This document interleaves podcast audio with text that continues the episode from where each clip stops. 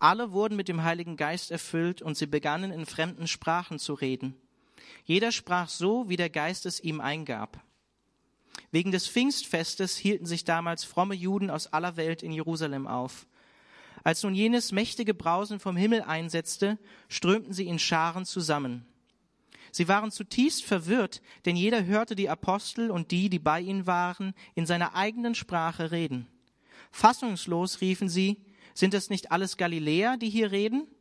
Wie kommt es dann, dass jeder von uns sie in seiner Muttersprache reden hört? Wir sind Pater, Meder, Elamiter, wir kommen aus Mesopotamien und aus Judäa, aus Kappadokien und aus Pontus, aus der Provinz Asien, aus Phrygien, Pamphylien, aus Ägypten und aus der Gegend von Cyrene in Libyen. Sogar aus Rom sind Besucher hier. Sowohl solche, die von Geburt Juden sind, als auch Nichtjuden, die den jüdischen Glauben angenommen haben. Auch Kreter und Araber befinden sich unter uns. Und wir alle hören sie in unserer eigenen Sprachen von den wunderbaren Dingen reden, die Gott getan hat. Alle waren außer sich vor Staunen. Was hat es zu bedeuten? fragte einer den anderen, aber keiner hatte eine Erklärung dafür. Es gab allerdings auch einige, die sich darüber lustig machten. Die haben zu viel süßen Wein getrunken, spotteten sie. Jetzt trat Petrus zusammen mit den elf anderen Aposteln vor die Menge. Mit lauter Stimme erklärte er, ihr Leute von Judäa und ihr alle, die ihr zurzeit hier in Jerusalem seid, ich habe euch etwas zu sagen, was ihr unbedingt wissen müsst. Hört mir zu. Diese Leute hier sind nicht betrunken, wie ihr vermutet, es ist ja erst neun Uhr morgens. Nein, was hier geschieht, ist nichts anderes als die Erfüllung dessen, was Gott durch den Propheten Joel angekündigt hat. Am Ende der Zeit, sagt, so sagt Gott, werde ich meinen Geist über alle Menschen ausgießen, dann werden eure Söhne und eure Töchter prophetisch reden, die Jüngeren unter euch werden Visionen haben und die Älteren prophetische Träume. Sogar über die Diener und Dienerinnen, die an mich glauben, werde ich in jener Zeit meinen Geist ausgießen. Und auch sie werden prophetisch reden. Sowohl droben am Himmel als auch unten auf der Erde werde ich Wunder geschehen lassen, und es werden furchterregende Dinge zu sehen sein, Blut und Feuer und dichte Rauchwolken. Die Sonne wird sich verfinstern und der Mond wird rot werden wie Blut, bevor jener große Tag kommt, an dem der Herr in seiner Herrlichkeit erscheint. Jeder, der dann den Namen des Herrn anruft, wird gerettet werden. Herr, wir danken dir für die Ausgießung des Heiligen Geistes über deine Jünger. Danke auch, dass du uns deinen Geist geschenkt hast. Schenk uns die gleiche heilige Erwartung, die die Jünger hatten, als Jesus ihnen schon vorausgesagt hat, wartet in Jerusalem auf den Geist. Schenk uns einfach das gleiche Erwarten jetzt in uns, dass wir auch erwarten, dass du durch deinen Geist zu uns sprichst. Vielleicht auch auf eine Art und Weise, die wir so noch nicht erlebt haben. Und ich bete auch für den Sam, dass er befähigt durch deinen Heiligen Geist jetzt einfach uns dein Wort weitergibt, was inspiriert ist durch deinen Geist. Schenk du ihm deinen Geist, um es uns zu erklären und deinen Geist, um Verständnis zu schenken in uns. Amen.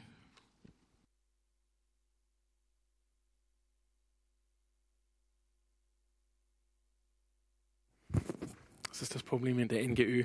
Es hat kein AT dabei, deshalb muss man jetzt zwei Bibeln dabei haben. Ne? Ja, ähm, schön mit euch hier äh, zusammen zu sein an diesem äh, Pfingstsonntag für 2017.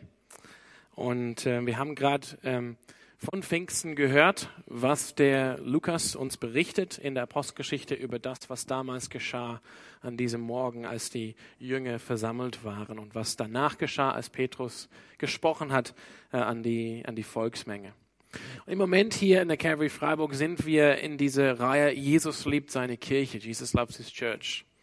Und das haben wir gemacht seit Ostern. Und ich finde, es ist ganz passend, dass wir heute äh, zu Pfingstsonntag, zu Pfingsten kommen.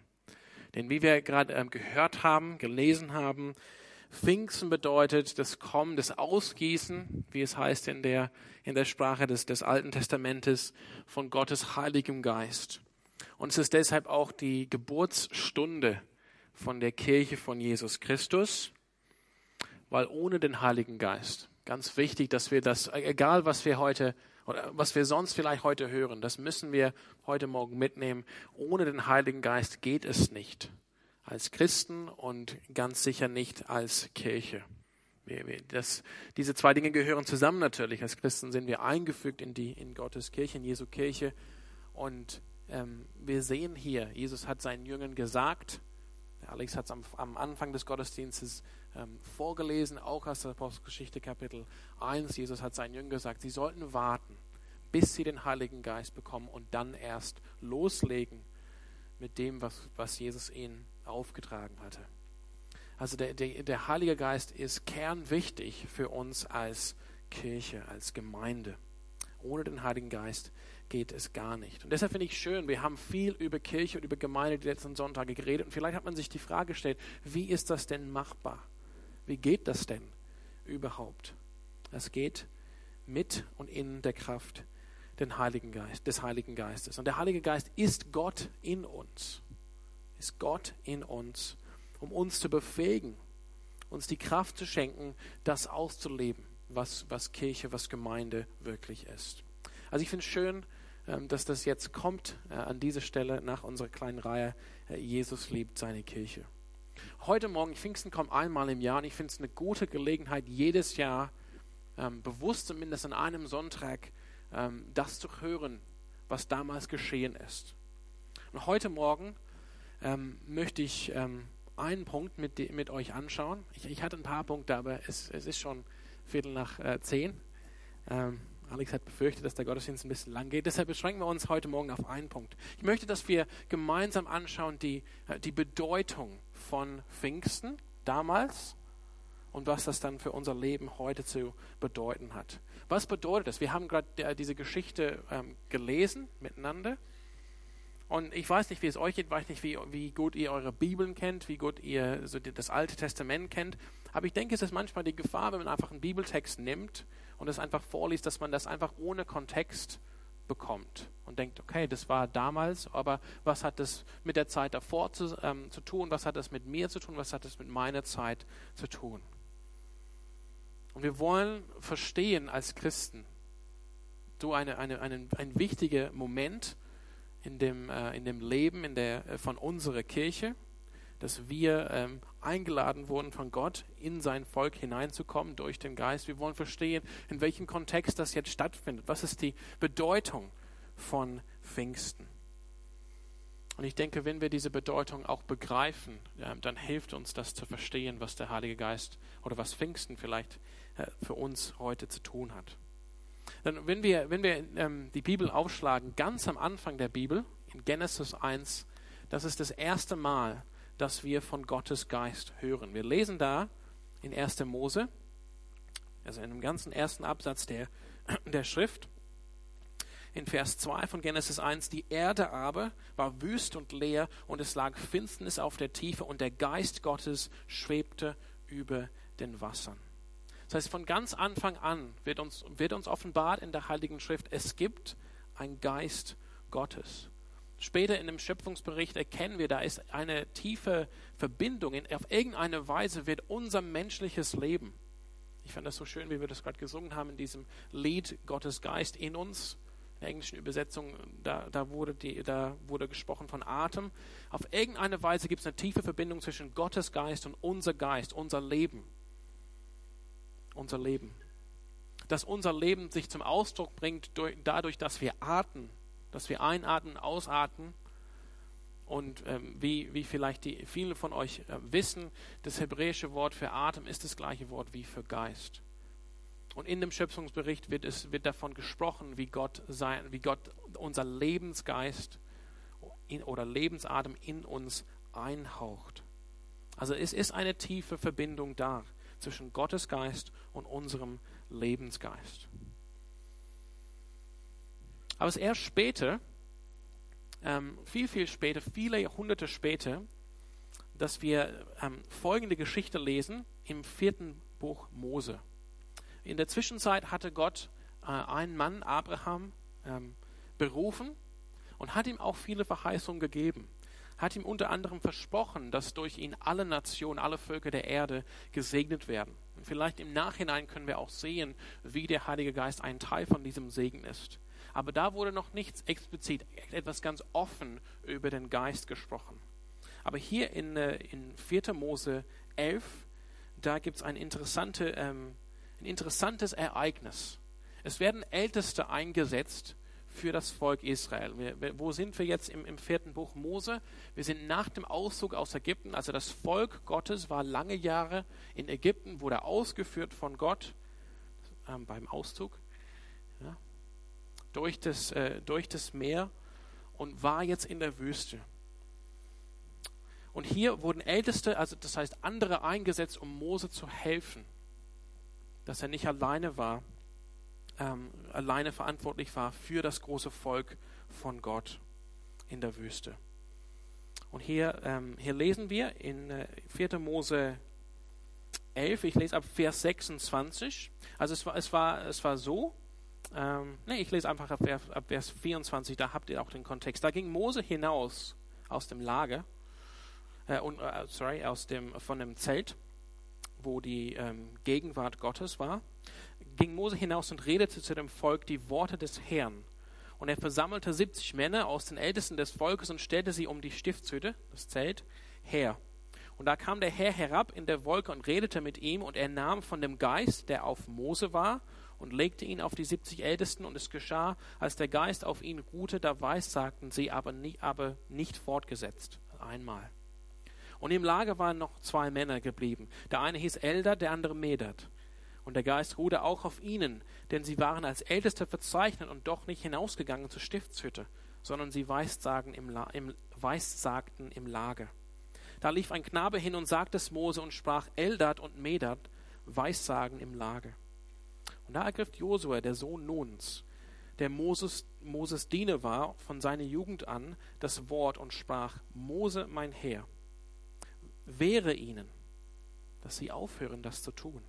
Aber Mose sprach zu ihm, eiferst du für mich? Ach, dass doch das ganze Volk des Herrn weissagen würde, dass doch der Herr seinen Geist auf sie legen würde. Das ist der Wunsch von Mose. Mose spricht zu Josua, es ist schön, dass du jetzt, ähm, äh, dass du dich jetzt halt kümmern möchtest um mich, dass ich der angesehene Leiter vom Volk bin. Das war Josua Anliegen. Wie kann es sein, dass jetzt im Lager auch noch zwei prophezeien oder weissagen. Aber Mose bringt hier äh, diesen Wunsch zur Aussprache, dass er sagt hier, äh, dass doch der Herr seinen Geist auf sie legen würde, auf das gesamte Volk, dass das ganze Volk weissagen würde oder prophetisch reden würde, sprich die Wahrheit Gottes aussprechen würde, im Namen des Herrn zu reden. Und doch in der Zeit vom Alten Testament war das nicht so. Das war Mose Wunsch. Das entsprach nicht der Realität. Es war nicht so. Mose hat einfach diesen Wunsch geäußert. Wäre es nicht schön, wenn es so wäre? Wenn wir, wenn wir weiter durch das Alte Testament lesen, sehen wir, dass eben der Geist Gottes nur manchen gegeben wurde für besondere äh, Aufträge. Vor allem Propheten und Könige. Könige, dass sie einfach die, äh, den Geist hatten, um das Volk Gottes zu leiten, Propheten, dass sie den, den Geist der Wahrheit hatten, um Gottes Wort auszusprechen. Aber was Mose hier zum Ausdruck bringt als Wunsch, das wird später als Verheißung, als Prophetie gegeben von Gott. Und wir haben, äh, ich habe hier zwei Stellen äh, ausgesucht. Die eine Stelle interessanterweise wird zitiert von Petrus in seiner Rede an Pfingsten. Aber ich möchte die, ähm, möchte die andere Stelle äh, lesen aus Hesekiel 36 und die Verse 25 bis 27.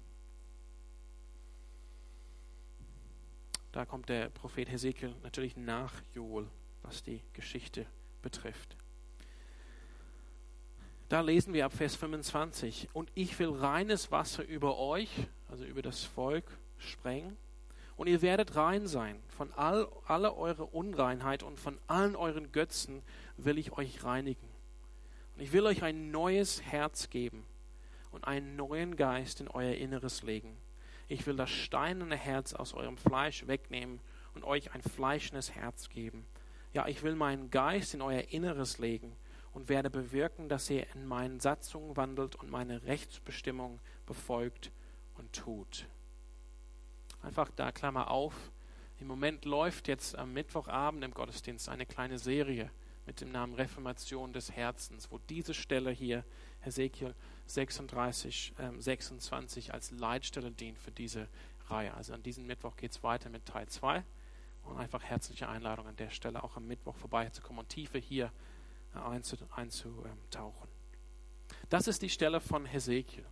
Diese, diese, diese Verheißung von Gott, das was, ähm, das, was Mose gesagt hat, wird hier als Verheißung gegeben von dem allmächtigen, dreieinen Gott. Ich will euch ein neues Herz geben und ich will euch und ich will meinen Geist in euer Inneres legen. So. Jetzt kann ich das Alte Testament zur Seite legen. Vielen Dank, Herr Schlachte. möchte aber ähm, die, die Prophetie ähm, von dem Propheten Joel nochmal hier vorlesen äh, aus Apostelgeschichte 2. Das ist die, die andere Prophetie, die andere Verheißung, die gegeben wird in der Geschichte. Da, da spricht Petrus und zitiert Joel. Am Ende der Zeit, sagt Gott, werde ich meinen Geist über alle Menschen ausgießen.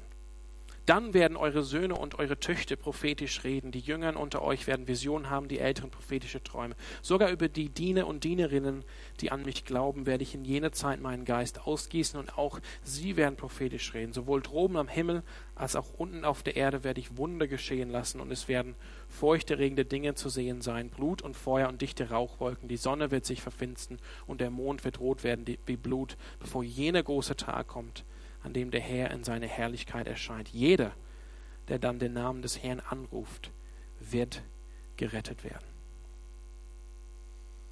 Hier in Joel geht die Prophetie noch ein Stück weiter. Während Hesekiel noch gesprochen hat, dass, es, ähm, dass, dass diese Verheißung Gottes Volk gilt. Hier spricht Joel davon, im Auftrag Gottes und inspiriert euch den Heiligen Geist, dass in diesen Tagen ähm, Gott seinen Geist ausgießen wird über alle Menschen, letztendlich über alles Fleisch. Das heißt nicht nur über, über Israel, über die leiblichen Nachkommen von Abraham, sondern über alle Nationen. Deshalb ist Pfingsten für uns die Geburtsstunde der Kirche, wo wir auch als Heiden, als Völker, die, die, die, die fremd, Fremde waren äh, für Israel, wir, wir, das ist unsere Geburtsstunde, wo wir eingeladen werden, Teil des Volkes Gottes zu werden. Und Joel sagt hier, äh, dass, es, ähm, dass das alles geschieht am Ende der Zeit, wirklich äh, wörtlich in den letzten Tagen. Das heißt, für, für, für den Propheten Joel, dieses Ausgießen des Geistes bedeutet, dass die letzten Tage jetzt erreicht sind. Das, ist, das, das will heißen, eine neue Ehre, ein neues Zeitalter ist eingebrochen, nämlich die letzten Tagen. Das ist vielleicht ein bisschen ähm, vielleicht neu für manche von euch, aber letztendlich nach dem Neuen Testament heißt die Zeit, nachdem Jesus da war und wieder in den Himmel hochgefahren ist, diese Zeit heißt die letzte Zeit, die letzte Stunde, die letzten Tagen. Vielleicht fühlt sich das ein bisschen äh, komisch für uns an, weil diese letzte Zeit jetzt wohl äh, mehr als 2000 Jahre andauert. Aber wichtig ist, dass das aus biblischer Sicht zu, bet ähm, zu betrachten, nämlich dass alles, was vor dieser Zeit passiert ist, alles, was geredet wurde durch die Propheten, alles, was Gott seinem Volk gegeben hat, war als Vorbereitung für, dieses, für diese letzte Zeit, die Zeit, die danach kommt. Das heißt, mit dem Kommen des Heiligen Geistes, mit dem Ausgießen des Heiligen Geistes bedeutet, dass ein neues Zeitalter, eine neue Zeit wirklich eingebrochen ist. Und ähm, für, für Petrus hier, er zitiert voll ähm, äh, voll Autorität und voll Überzeugung Joel und sagt, so, das ist hier geschehen. Petrus sieht das, sieht das Ausgießen des Heiligen Geistes als Beweis dafür, diese Zeit ist jetzt eingebrochen. Und es ist wichtig, dass wir das erkennen. Das passiert jetzt nicht in einem Vakuum ohne jeglichen Kontext. Es ist nicht einfach ein bisschen Spaß an der Seite, dass es jetzt losgeht mit Jesus und hier plötzlich an der Seite haben wir so dieses Show Heilige Geist und das kommt irgendwie dazu, sondern es ist zutiefst verbunden mit dem Herrn Jesus Christus. Es ist, ähm, wenn man will, ähm, ein Moment der Heilsgeschichte. Dass das, was so lange versprochen wurde, verheißen wurde, was der Wunsch von Mose war im Alten Testament, jetzt wahr wird, jetzt Wirklichkeit wird. Es ist ein Beweis für ein neues Zeitalter, in dem Jesus Christus verherrlicht worden ist nach seinem Himmelfahrt. Dazu möchte ich euch eine Stelle vorlesen in äh, Johannes 7. Wir müssen verstehen, wie es den Jungen ging, als sie äh, Jesus gesehen haben auf dem Berg, als er in den Himmel hochgefahren ist. Als sie dann den Heiligen Geist empfangen haben, war für ihn klar, das, was Johannes hier schreibt. in äh, Johannes 7, 37. Und ihr werdet hier sehen, Johannes schreibt, was Jesus damals während seines Dienstes gesprochen hat und was er als Johannes der Apostel jetzt nach der Himmelfahrt, nach Pfingsten verstanden hat. Da schreibt, ähm, da schreibt Johannes in, in, in Johannes 7, am letzten Tag, dem großen Tag des Festes, trat Jesus vor die Menge und rief, wer Durst hat, soll zu mir kommen und trinken. Wenn jemand an mich glaubt, werden aus seinem Inneren, wie es in der Schrift heißt, Ströme von lebendigem Wasser fließen. Das ist, was Jesus gesagt hat. Und hier kommt, was Johannes jetzt erkannt hat. Er sagte das im Hinblick auf den Heiligen Geist. Denn die empfangen sollten, die an Jesus glaubten. Der Geist war zu jenem Zeitpunkt noch nicht gekommen, als Jesus das gesagt hat, weil Jesus noch nicht in seine Herrlichkeit offenbart worden war. Das heißt, Pfingsten ist ein klarer, ein sichtbarer, wir sehen das durch die, durch die, die Flammen und durch das Rauschen, sichtbares Zeichen, dass die, ich will sagen, die, die Erfüllung der Weltgeschichte passiert ist. Der, der Mittelpunkt der Geschichte, der Mittelpunkt der Geschichte ist, dass Jesus Christus in seine Herrlichkeit offenbart worden war. Und das ist jetzt nun geschehen. Jetzt kann der Heilige Geist kommen, dass wir, wo wir befähigt werden mit dem Heiligen Geist, davon bezeugen können, davon Zeugen sein können von Jesus Christus in seiner Herrlichkeit. Das ist das, wovon wir, äh, wovon wir reden wollen, befähigt durch den Heiligen Geist. Jesus hat seine, sein, sein Werk vollendet. Er hat sich hingesetzt und das Hinsetzen bedeutete, dass die, die Arbeit ist jetzt vorüber, ist vorbei. Anders als für viele von uns heute, wir setzen uns hin und dann geht die Arbeit erst recht los. Aber für Jesus, er setzt sich zu Rechten Gottes und sagt, meine Arbeit ist, mein Werk ist vollendet.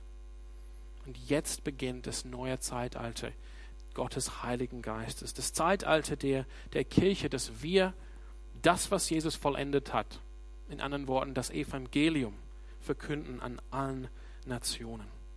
So wie Jesus ähm, getauft wurde vor seinem Dienst und bei dieser Taufe kam sichtbar, wie Alex gesagt hat, der Heilige Geist auf ihn in Form einer Taube. So wird hier, wenn man will, die Kirche getauft oder gesalbt oder befähigt für den Dienst. Und nicht für irgendeinen anderen Dienst, sondern wenn wir Apostelgeschichte 1 äh, aufschlagen, ganz am Anfang, da schreibt äh, Lukas im ersten Teil meines Berichtes, verehrte Theophilus, habe ich über alles geschrieben, was Jesus getan und gelehrt hat, von seinem ersten Auftreten an bis zu dem Tag, an dem er in den Himmel hinaufgenommen wurde. Eigentlich, da steht da ähm, in, im Urtext, was Jesus begonnen hat zu reden und zu tun. Das heißt, durch den Heiligen Geist werden wir beauf beauftragt und befähigt, das fortzusetzen, was Jesus schon begonnen hat. Das, was die Gemeinde, das, was die Kirche tut, das ist das Werk des Heiligen Geistes. Das will uns die Apostelgeschichte eindeutig machen. Das, was die Gemeinde, das, was die Kirche macht, ist das Werk des Heiligen Geistes. Soll das Werk des Heiligen Geistes sein, müsste man vielleicht äh, hinzufügen. Was soll unsere Antwort auf diese Dinge sein? Also Gott, Gott, ähm, Gott hält seine Verheißung. Ich glaube ganz klar. Wir sehen von Anfang an, Gott hält immer seine Verheißung. Wir können immer, immer, immer Gott vertrauen. Gott hält seine Verheißung. Wenn er, wenn er diese Verheißung gibt, ich werde meinen Geist ausgießen auf alles Fleiß, auf alle Menschen, dann hält auch Gott diese Verheißung. Und das soll uns in, in, in diesem Glauben stärken. Das soll uns in, in unserem Glauben stärken. Aber vielmehr, meine ich, soll unsere, unsere Herzensantwort auf diese Wahrheit von Pfingsten ähm, soll einfach eine, eine tiefe Ehrfurcht sein. Eine tiefe Ehrfurcht. Es ist ein Tag für Freude, Pfingsten, Pfingstsonntag. Aber es ist kein Tag für Leichtfertigkeit, sondern für tiefe Ehrfurcht und Freude über das Geschenk, was wir bekommen haben von Gott in dem Heiligen Geist. Dass Gott uns seinen Heiligen Geist so, so frei, so gnädig schenkt. Dass wir so einen Segen empfangen haben, dass wir in uns den einen wahren Gott haben. In uns. Denn der Heilige Geist, das wollen wir alle äh, bekennen, der Heilige Geist ist Gott. Nimm einfach mal äh, ein paar Sekunden und, und denk drüber nach.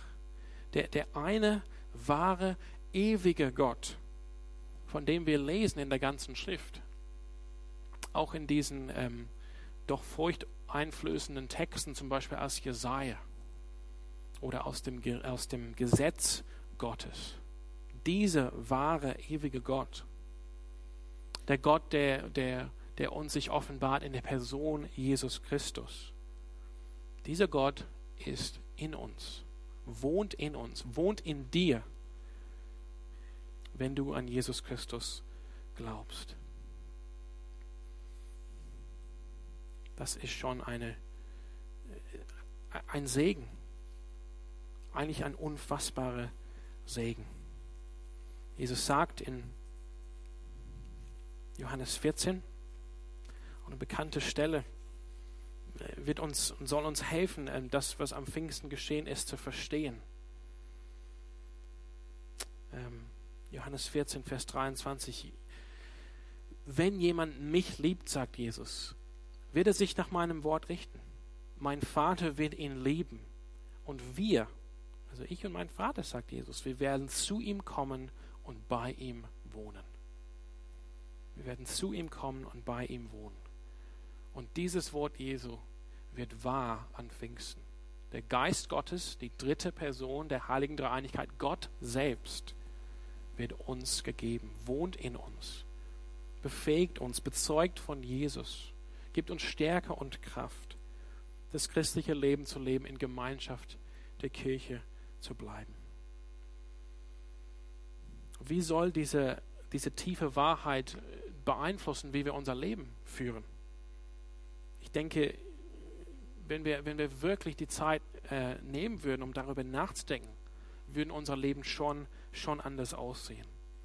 Es ist immer wieder Thema im Neuen Testament, dass es heißt, unsere Leibe, unsere Körper sind Tempel des Heiligen Geistes, des Heiligen Geistes. Ich wollte sagen Heiligen Gottes, aber das stimmt auch. Das Bild, was verwendet wurde, der Tempel aus dem Alten Testament, da war die Gegenwart Gottes. Gott wohnte drin. Und dank Pfingsten ist das jetzt Realität, Geistrealität für jeden von uns, wenn wir an Jesus Christus glauben.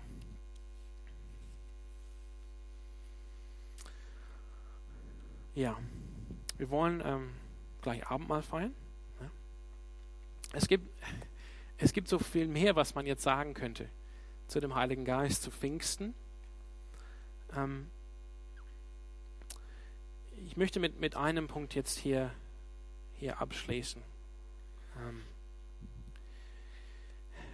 ich denke, wir können, ähm, wir können dieses Ereignis äh, von Pfingsten hören und, und ähm, ja, und fragen, fragen vielleicht, warum, warum sehen wir das jetzt nicht heute? Warum sehen wir das nicht heute? Ich denke, einerseits Feuer, die, die Flammen und das Rauschen, das war einmalig. Auch in der Postgeschichte wird das nicht wiederholt, dass diese Flammen kamen. Das war ein deutliches Zeichen. Hier ist ein neues Zeitalter äh, eingebrochen.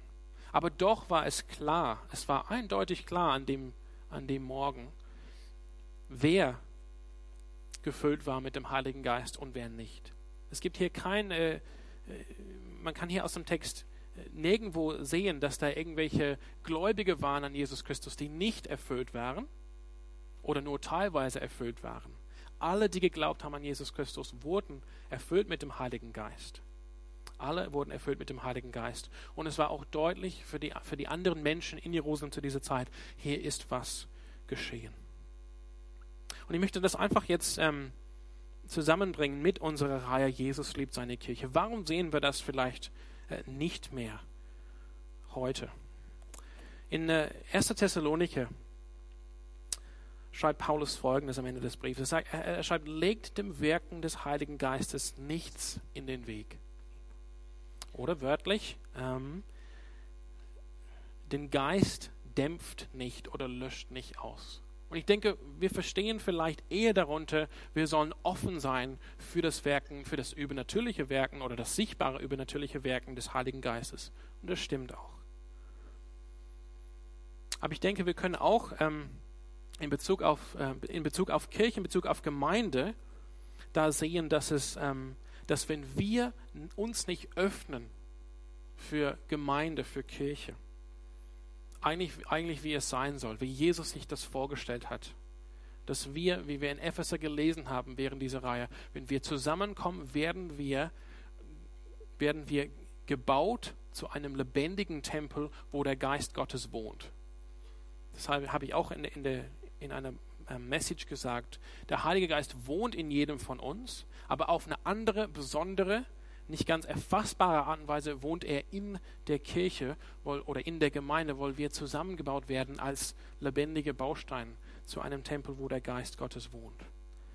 Und wenn wir uns nicht, wenn wir, wenn wir das nicht leben, wenn wir uns nicht be bewusst dafür öffnen, wenn wir so geprägt sind von unserem Individualismus in dieser Gesellschaft, dass wir denken, mein Glaube, meine Sache, niemand hat mir was zu sagen, wenn wir nicht die innige Beziehung und Gemeinschaft des Neuen Testamentes leben, wo wir auf gesunde Art und Weise einfach ähm, Gemeinschaft, äh, Rechenschaft, Ermutigung, Ermahnung leben. Sprich das Leben gemeinsam, die Kommunion.